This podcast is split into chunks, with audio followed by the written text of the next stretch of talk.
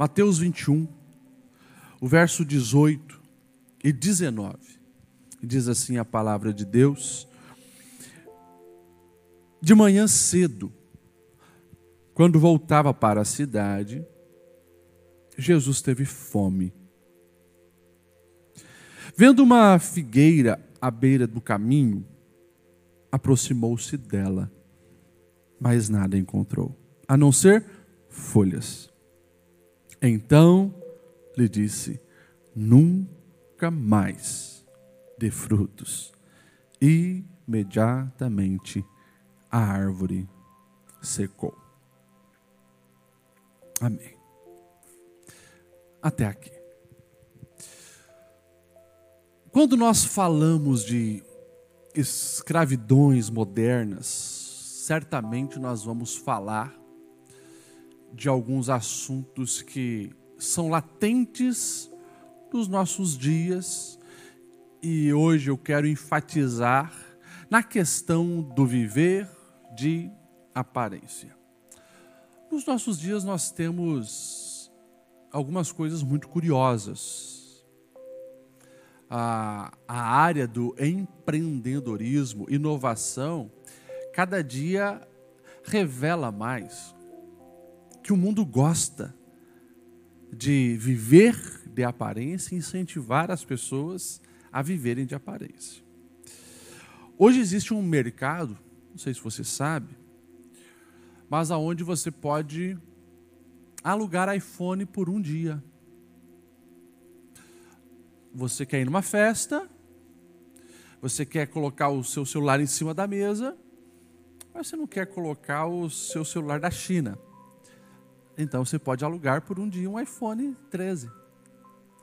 Você faz foto, você coloca em cima da mesa, todo mundo admira o teu celular de última geração e você encontra o seu reconhecimento nas pessoas.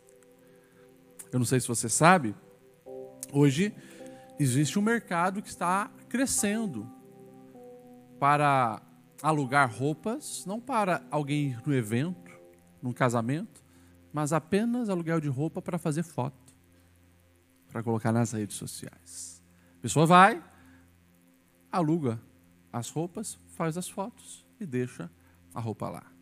Eu não sei se você sabe que esse mercado também já chegou na hotelaria. Você pode não mais estar num hotel para dormir repousar e desfrutar das dependências daquele hotel. Você aluga por meia hora para você fazer uma foto. Você vai lá do lado da piscina, faz uma foto. Você deita na cama, faz uma foto. Você vai no restaurante, faz uma foto para postar nas redes sociais. E esse é o mundo que a gente vai vivendo. E claro, o mundo do aparentar. E como as redes sociais potencializaram isso. Né? De vez em quando eu encontro um jovem que chega preocupado diante de mim, pastor, olha que susto que eu levei no encontro pessoal, porque não tem nada a ver com a realidade da internet. Os filtros lá realmente fazem um trabalho espetacular, né? mas pessoalmente é outra verdade de vez em quando. Nós, pastores, nos assustamos, porque alguém chega no nosso escritório, um casal, dizendo: Vamos nos separar, pastor. Não tem mais jeito. E a gente leva um susto, por quê? Três, quatro dias anteriores, as fotos das redes sociais eram maravilhosas. Como eu te amo. Como é bom estar contigo. As declarações mais mirabolantes possíveis e de repente estou ali, diante da gente, três dias depois, querendo separar, dá um nó às vezes na cabeça do pastor. Mas a gente entende. O que de fato está acontecendo é isso. Cada vez mais, o mundo potencializando o viver de aparência. E claro, o nosso adversário gosta disso, porque essa é uma escravidão que compromete a essência, escraviza a pessoa a viver de acordo com a expectativa dos outros sobre ela, consequentemente, para ela nutrir esse aparentar, talvez inconscientemente o tempo todo está negando a sua essência, negando aquilo que Deus projetou para ela ser. E assim o mundo vai, o mundo continua. E é claro que nós sabemos que não é algo de agora. Como eu falei, pode ser que a internet potencializou a evidência, mas a essência humana sempre buscou esta realidade. E pastor Ledial, por que escolher esse texto? Um texto um tanto curioso, um texto onde Jesus parece muito ríspido. Jesus parece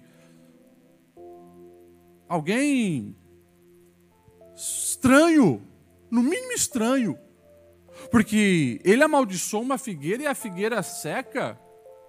Interessante que Marcos, quando está falando dessa história também, lá no capítulo 11, ele vai dizer que não era tempo de figos. Espera aí.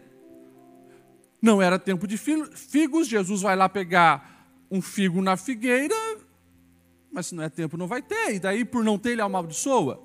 Jesus devia estar com muita fome e usou então o seu, o, a, o seu poder divino para fazer isso? Não.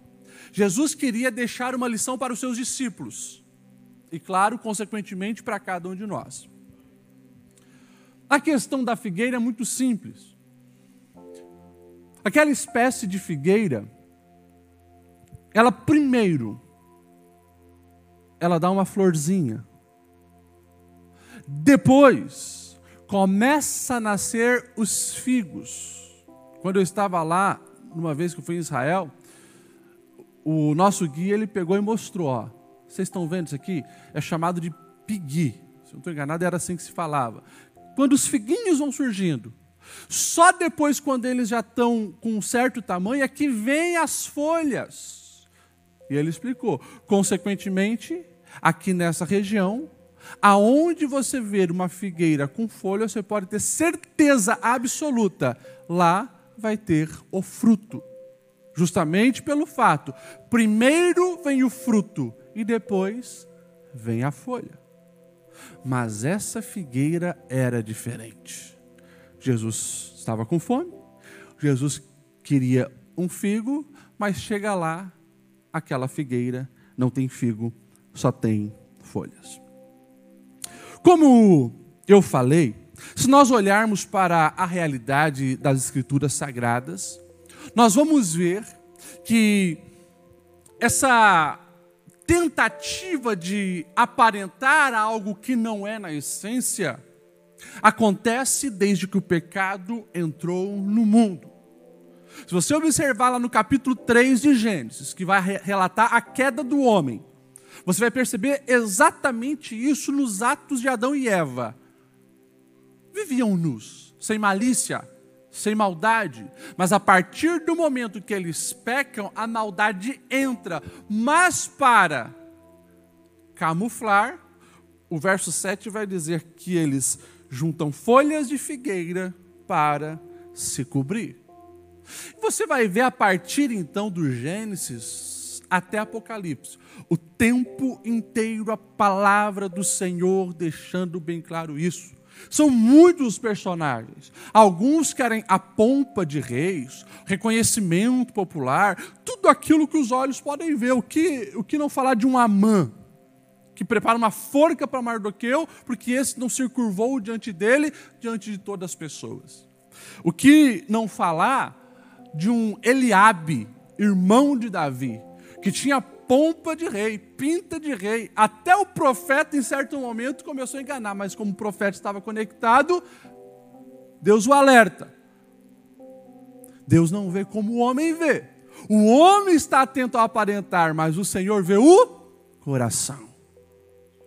O que não falar do, do Belsazar, para impressionar os convidados, manda trazer então as taças, porque todos precisam ver a sua pompa, a sua aparência.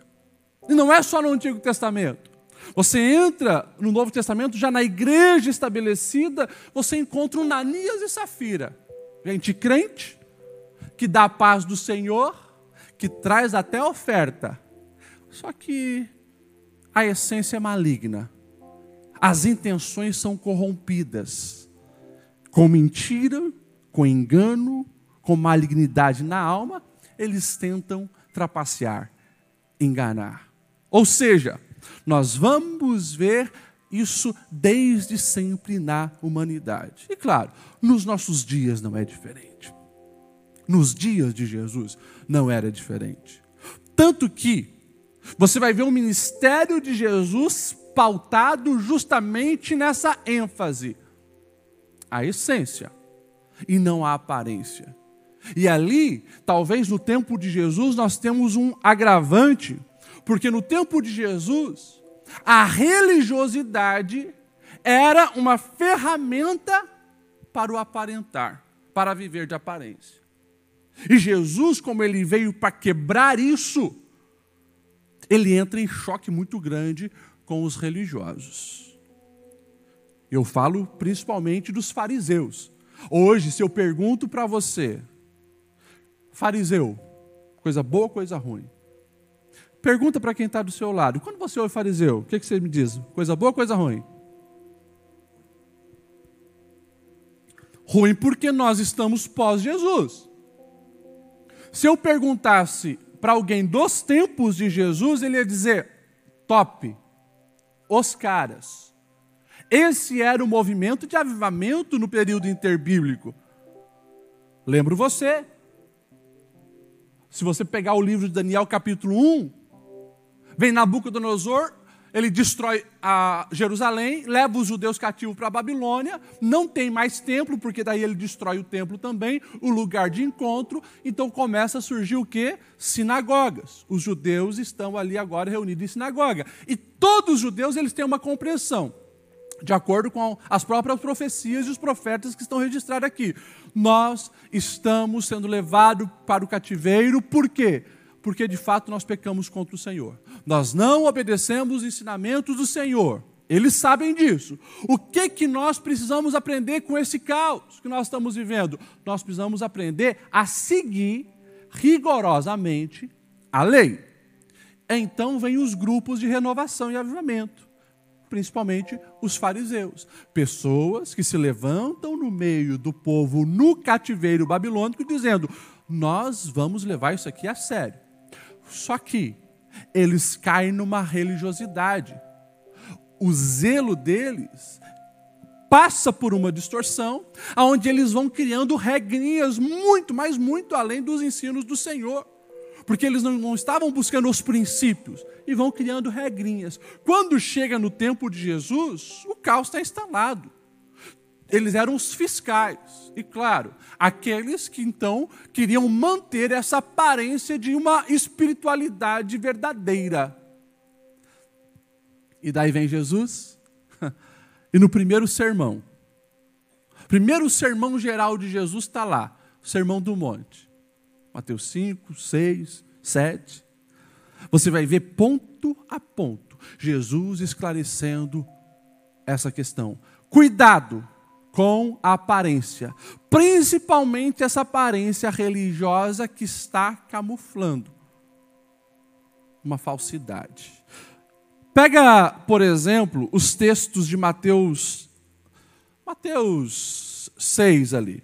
Você vai ver o Senhor falando a respeito da ação social. Você vai ver Jesus dizendo assim no sermão: "Tenham cuidado de não praticar as suas obras de justiça diante dos outros para serem vistos por eles". Olha só a aparência. Era o que os fariseus faziam. Se fizerem isso, vocês não terão nenhuma recompensa do Pai Celestial. Quando derem esmola, não anunciem com trombeta como fazem os hipócritas na sinagoga e nas ruas, a fim de serem honrados pelos outros. Eu lhes garanto que eles já receberam a sua recompensa. Quando vocês derem esmola, que a sua mão esquerda não saiba o que está fazendo a direita. O seu Pai, que vem em secreto, vai te recompensar. Ou seja, algo bom, a generosidade para auxílio, o auxílio social, estava já sendo usada agora para camuflar uma aparência de religiosidade. Jesus vai falar sobre a oração. Versos 5 e 6 de Mateus 6. Quando vocês orarem, não seja como os hipócritas. Eles gostam de ficar orando em pé nas sinagogas, nas esquinas, a fim de serem vistos pelos outros. Eu lhes asseguro, eles já receberam a recompensa. Quando vocês orarem, vão para o quarto, fecha a porta e o seu pai que está em secreto vai ver vocês. E a respeito do jejum, eles literalmente faziam uma cara de doente, de coitado. Eles se descabelavam eles deixavam as roupas toda torta. As pessoas chegavam, nossa, mas você está tão pálido. O que está acontecendo? Você está. Não, estou num jejum de três dias, de quatro dias. Para quê? Para receberem o reconhecimento. E a religiosidade deles era uma religiosidade falsa, barata, que não os religavam a Deus mas era apenas buscando um status sociais no contexto onde eles viviam, porque os homens eles não conseguem ver a essência do coração na maioria das vezes. Eles conseguem ver a aparência. E nesse mundo de aparência, nesse mundo onde eu posso chamar de o jogo das folhas, está lá. A figueira com as folhas. Mas quando se vai procurar os frutos, você não encontra. É por isso que Jesus, ele vai bater tão direto o tempo todo e tão de frente com os fariseus. Se você pegar Mateus 23, você vai ver Jesus dizendo assim à multidão e aos discípulos dele: Os mestres da lei, os fariseus, se assentam na cadeira de Moisés, obedeçam-lhe e até façam o que eles dizem, mas não façam o que eles fazem, pois não praticam o que pregam. Eles atam fardos pesados, colocam sobre os ombros dos homens, mas eles mesmos não estão dispostos a levantar um dedo para movê-lo. Tudo o que fazem é para serem vistos pelos homens, fazem os seus filactérios bem largos e as franjas de suas vestes bem longas, gostam do lugar de honra nos banquetes e dos assentos importantes nas sinagogas, de serem saudados nas praças e chamados de mestre. Mas daí, se você pegar outra palavra de Jesus, você vai ver Jesus dizendo: Bem profetizou Isaías ao respeito de vocês. Me honram com os lábios, mas o coração está longe de mim. Pastor Lediel, o que, que nós precisamos entender? Essa é uma proposta satânica para todas as pessoas. Viva de acordo com a aparência e expectativa das outras pessoas. Impressione os outros pelo carro que você anda, pelo título que você tem, pela roupa que você veste, pelas fotos que você posta. Agora, quem convive contigo sabe do que está na sua alma. E Jesus, ele nos confronta justamente com isso. Essa passagem da figueira, onde ele amaldiçoa a figueira, Jesus, ele está dando uma lição para os discípulos. Ele está dizendo para os discípulos, isso ressoa pelos séculos e chega até nós, o Senhor Jesus dizendo: não sejam escravos do aparentar. Olha para a sociedade hoje. Quantos escravos modernos nós conseguimos ver. Essa proposta satânica, se você observar nos detalhes, você vai perceber que até para Jesus, Satanás ofereceu esse prato. Se você pega a tentação de Jesus, você vai ver exatamente isso acontecendo. Você vai ver a proposta inicial de Satanás é que Jesus, ele prove que é o Filho de Deus, ou busque o seu reconhecimento no que ele pode fazer, transforma pedras em pães, nas riquezas, ou seja, eu te darei tudo, ou justamente na expectativa das outras pessoas, Jesus. Porque diz assim: e Satanás levou Jesus ao ponto mais alto do pináculo do templo, templo aonde Jerusalém, e propôs: joga-te daqui para baixo. Está escrito que aos anjos dará ordens para que venham e te salve e nenhum mal te aconteça. Imagine Jesus, Jerusalém lotado. Você cai lá do pináculo mas de repente, antes de chegar no chão, vem os anjos e te salvam, todos vão aplaudir e você vai ser reconhecido como alguma coisa. Construa a tua identidade nesse showzinho para ganhar likes, curtidas e aplausos. E Jesus teve que se posicionar. Repreendeu o mal através da palavra de Deus. Porque ele sabia quem ele era no Pai. Então nós precisamos ficar atentos nos nossos dias para não sermos também escravos modernos, principalmente presos na aparência, porque todos os dias esse jogo está diante de você e o convite para que você venha jogar esse jogo. Uma mãe me procurou semana passada, pastor. Você acredita que na escola do meu filho A galerinha lá só permite fazer parte do grupinho se ele comprar um tênis da marca tal, que é um tênis caríssimo. Hã? É. Você acredita? E a mãe estava indignada. Porque é a modinha na escola. Para fazer parte do grupo, você tem que usar o texto tal, o, tênis tal, da marca tal, porque mostra que você pode. Olha isso. Aquilo que eu falei do celular, do mundo aparentar nas redes sociais, gente, é a vida das pessoas. O reconhecimento pelo carro que anda, pela casa que tem, pelo título que possui, e o mundo vai se construindo na areia. Algo tão frágil, tão fraco, que logo passa. Só que o jogo das folhas cansa está bem longe da proposta do Senhor, porque quando nós olhamos a proposta de Jesus, o tempo inteiro, é que nós venhamos dar frutos. E ao mesmo tempo que parece tão simples o que Jesus tem para nós, o método dele é simples. A gente sabe que como nós estamos tão encharcados por essa realidade corrupta e perversa, aonde essa escravatura da aparência é tão latente, tão presente, a gente precisa ter graça e força em Deus para remar contra a maré. Mas o método de Jesus é: venham a mim, todos que estão cansados, sobrecarregados, eu vos aliviarei, darei descanso. E ele continua dizendo: tomem sobre vocês o meu jugo, aprendam de mim que sou manso e humilde de coração e assim encontrarão descanso para a vossa alma. O meu jugo é suave e o meu fardo é leve. Aí você começa a comparar a proposta de Jesus com a proposta do mundo. E você percebe que quanto mais as pessoas jogam o jogo das folhas, mais cansadas elas ficam. Porque é interminável isso. E isso é interminável. Não, pastor, mas eu consegui entrar no jogo, eu comprei o meu iPhone 13, agora eu posso chegar e colocar também na mesa, porque esse é meu.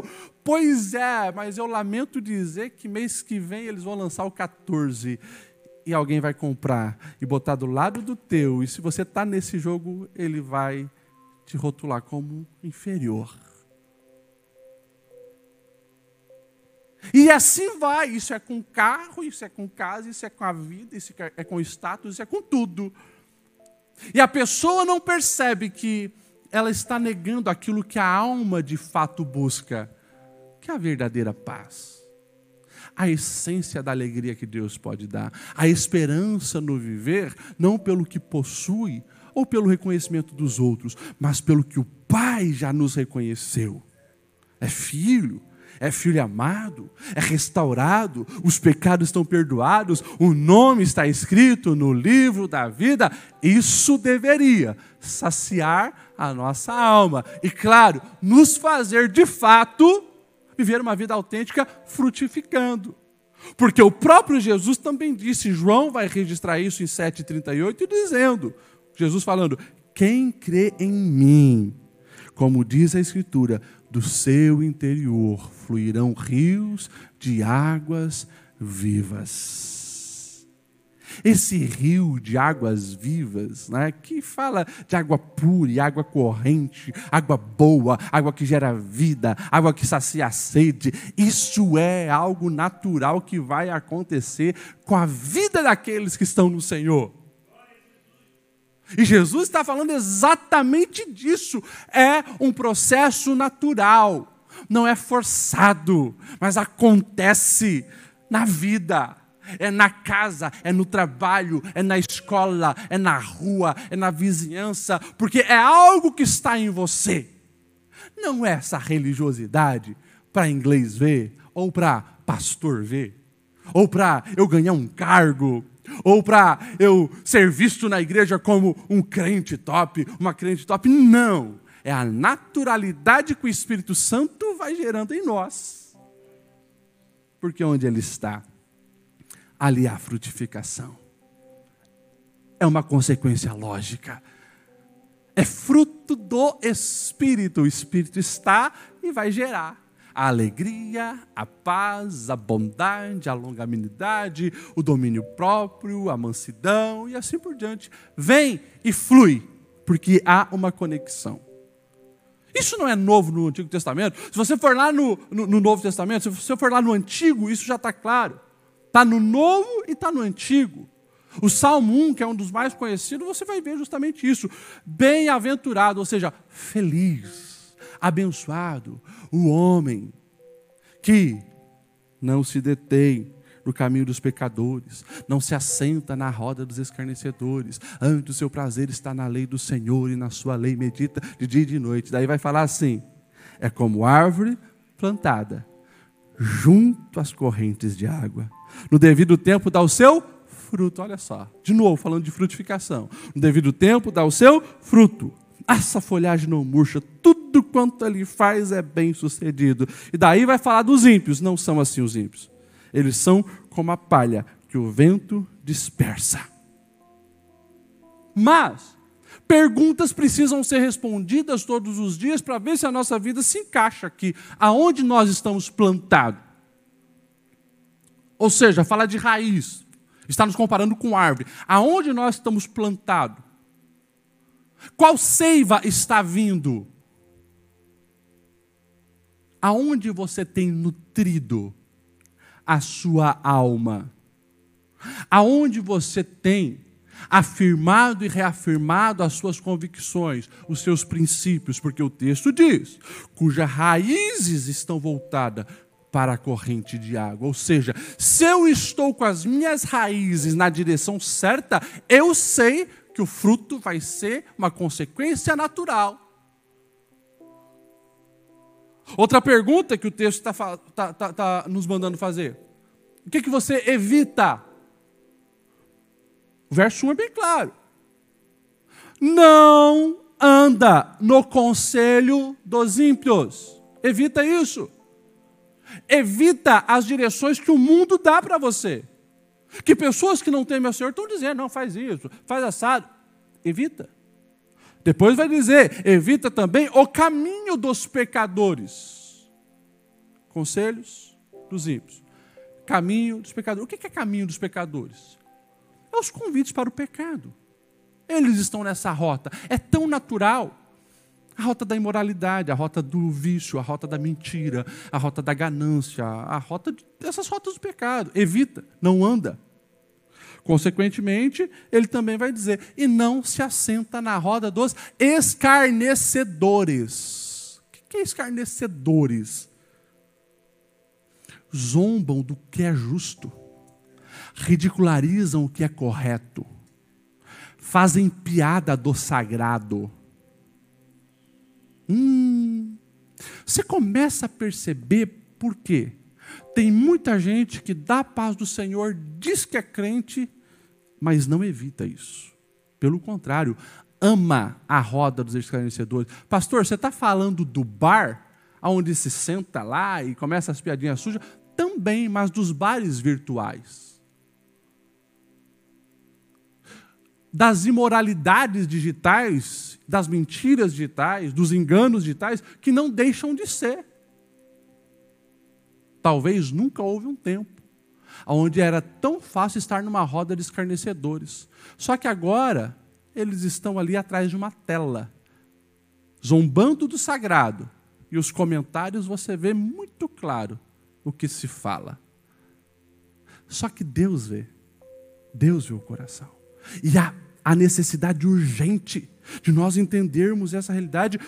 E eu preciso responder essa pergunta: o que, que eu estou evitando? Porque o que eu evito é o que eu não quero para mim. E claro, o que, que eu estou praticando? Porque o texto também vai dizer aqui no Salmo primeiro, antes, opa, ele evita um monte de coisa, mas antes, o seu prazer está na lei do Senhor. Na lei medita dia e noite. Pastor, está falando de um cara que fica trancado no quarto lendo a Bíblia todo dia. Não. Está falando de alguém que se alimenta disso aqui. Que o dia inteiro está pensando nisso. Que quando tem um problema na família, no trabalho, ele busca a orientação da palavra.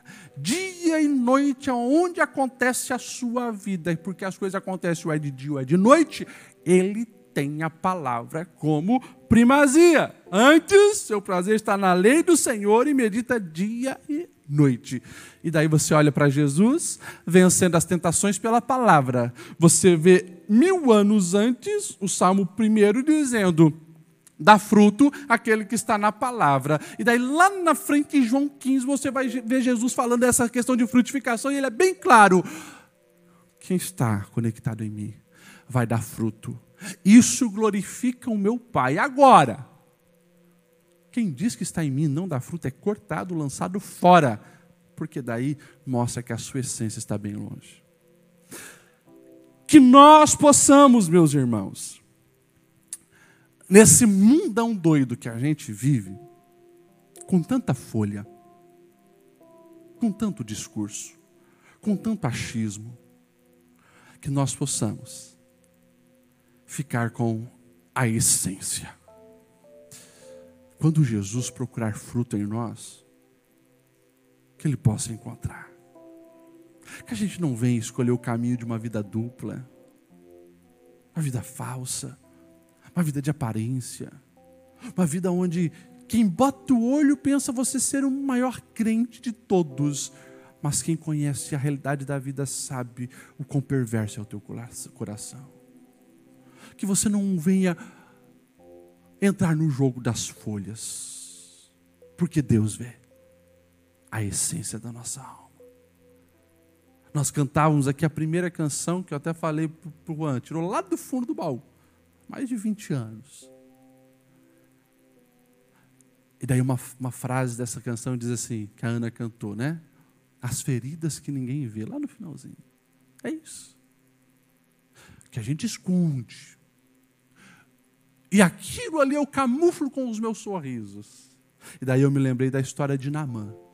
Porque lá em 2 Reis, capítulo 5, você vai ver justamente isso. O texto diz, diz assim: Naamã, general da Síria, através da sua liderança, muitas vitórias foi conquistado. Mas daí tem uma vírgula e um porém. Porém, leproso herói de guerra, porém leproso. É claro, aquilo ali, se a gente olhar o texto, a gente vai encontrar que era algo muito além do físico. A lepra era uma doença extremamente contagiosa. Há um mistério nessa história de Namã, porque um leproso tem que se isolar. Um leproso ele precisa urgentemente ser colocado em caverna, fora da cidade, porque aquilo é extremamente contagiante. Se você pegar qualquer história antiga, você vai ver isso claro. Tanto que é assustador quando Jesus, né, ele toca num leproso lá na frente. O negócio não tem lógica. Já falei para vocês, os leprosos na, na antiguidade, eles tinham que chegar numa cidade gritando para avisar para buscar algum tipo de mantimento. Imundo chegando, imundo chegando. Todo mundo se afastava ou jogava as comidas para os leprosos para eles se alimentar.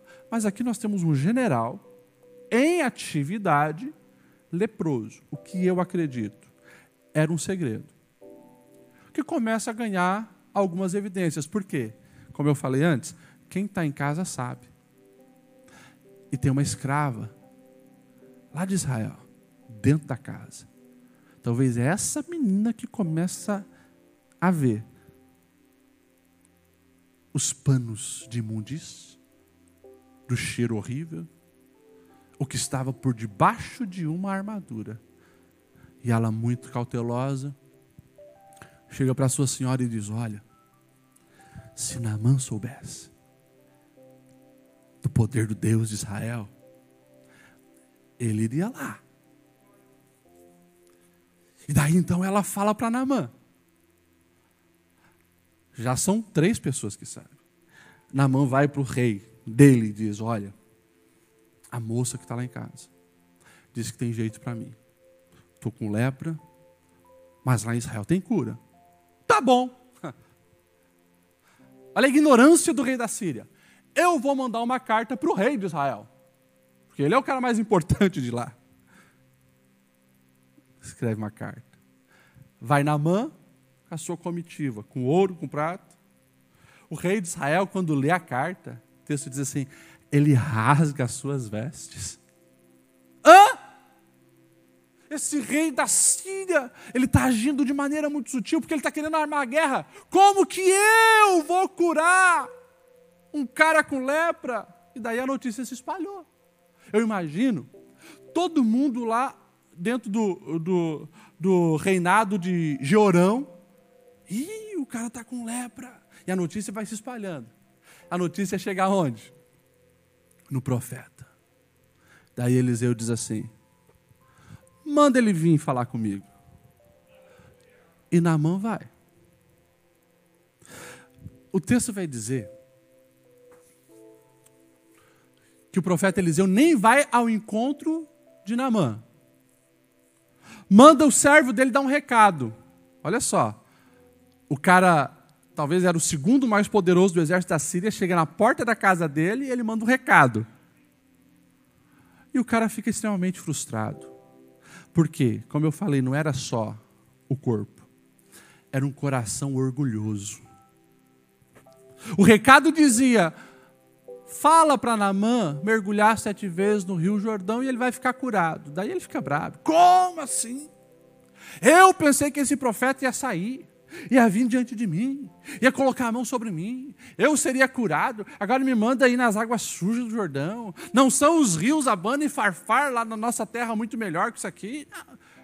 Daí um servozinho lá dos menorzinhos que estava com ele, ô oh, meu pai, se fosse algo muito difícil, para você escalar a montanha, você ia fazer.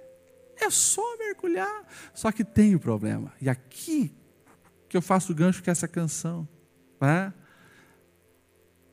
Olha como Deus estava trabalhando. Vai ter que tirar a armadura. Vai ter que tirar a aparência. A armadura mostrava a imponência dele. Os soldados que estavam com ele, todos viam ele atrás da farda de general. Eu sou o general. Mas agora, meu amigo, para se banhar, vai ter que mostrar as feridas, vai ter que mostrar o que está aí debaixo dessa armadura brilhante. E todos que estão contigo vão ver. Lá vai na mão sete mergulhos, ele recebe a cura. Interessante. Que não foi só a doença que ficou lá debaixo, mas o orgulho também. Ele teve que se humilhar. E o orgulho ficou debaixo das águas. Ele sai de lá, reconhecendo que só o Deus de Israel é o Deus verdadeiro reconhecendo que não há outro. E ele, ele já vai conversando com o profeta dizendo: Eu quero fazer um pedido. Se eu puder pegar duas cargas dessa terra e levar para lá, para me lembrar que o Deus de Israel é o Deus verdadeiro, eu quero pedir perdão. Porque eu, sendo o general, e aí fica evidente que ele é o segundo mais importante, ele diz assim: eu tenho que entrar no templo de Rinom, porque o meu rei se apoia em mim para fazer as suas orações. Eu quero pedir perdão porque eu vou ter que fazer isso. Mas o meu coração já pertence ao Rei de Israel. Eu tenho certeza que a vida de Namã foi outra depois daquele momento. Mas o que isso tem a ver conosco, pastor Ledial? É isso. Tem que tirar a máscara para viver o novo de Deus. Tem que tirar a armadura. Tem que tirar aquilo que todo mundo vê, como a gente é forte, como a gente é bom. Mas muitas vezes tem uma ferida ali. E isso é folha. Esse negócio de você achar que todo mundo tem que ver só as coisas. Às vezes tem que reconhecer que você é frágil, que você é falho, que você também erra. Reconhecer os teus pecados, reconhecer a tua ignorância, reconhecer o teu orgulho. Pastor, mas eu não uso armadura, a gente usa. A gente usa a armadura do sorriso, a gente usa a armadura da espiritualidade dentro da igreja, a gente usa várias e várias armaduras. E muitas vezes tem que tirar para permitir que o Senhor cure. Mas, pastor, vão descobrir que eu estava leproso, não tem problema. Porque diante de Deus, a exposição das feridas é apenas para receber o toque curador. Mas é necessário. E a gente vê um Namã abençoado. O Namã que agora conhece verdadeiramente o Senhor, mas ele cansou de esconder e resolveu assumir que ele precisava. E ele entrou no método de Deus. O método de Deus sempre é o melhor. E o método de Deus, meus irmãos, é esse. O método de Deus é confesse, reconheça, busque ao Senhor e permita que a essência dele esteja fluindo na sua vida. Identifique o que na sua jornada tem sido folha, tem sido armadura, tem sido aparência. Escolha viver uma vida autêntica de frutos. Por que, pastor Ledial? Porque eu acredito que a lição que Jesus queria dar para esses discípulos é: olha, o viver de aparência é temporário. Se não mudar, tem uma hora que vai vir o juízo. Ai, daí é terrível.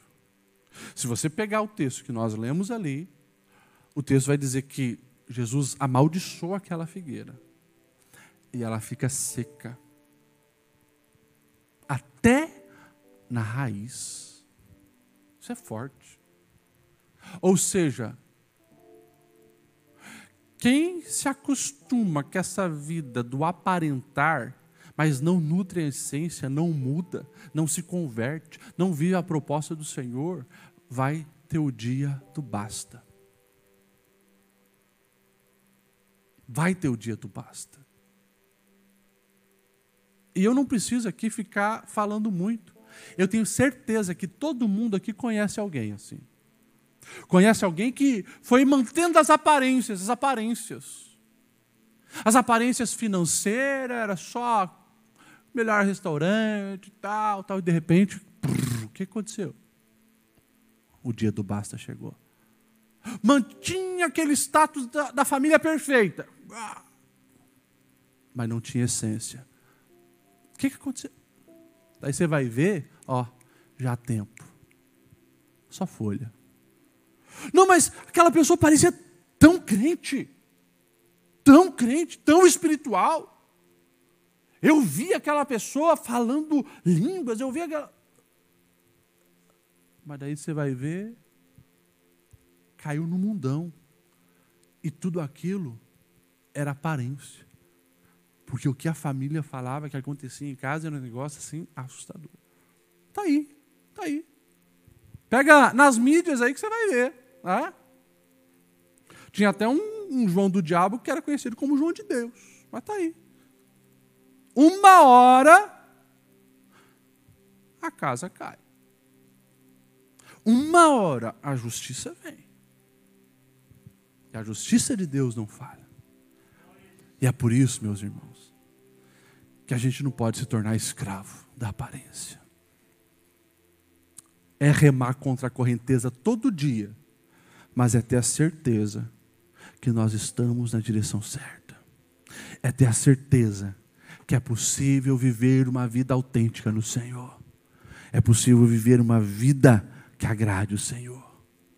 É possível viver essa vida, claro, sempre com essa visão madura, entendendo que Deus nos vê e não tem nada que a gente possa encobrir dele. Ele conhece o nosso pensamento. Como que nós ousamos querer enganar a Deus? Não dá certo. Se você pega Apocalipse 3, isso é fantástico. Você sabe que tem as cartas às igrejas da Ásia Menor. E daí você vai ver carta por carta. O Senhor dizendo assim: Conheço as tuas obras.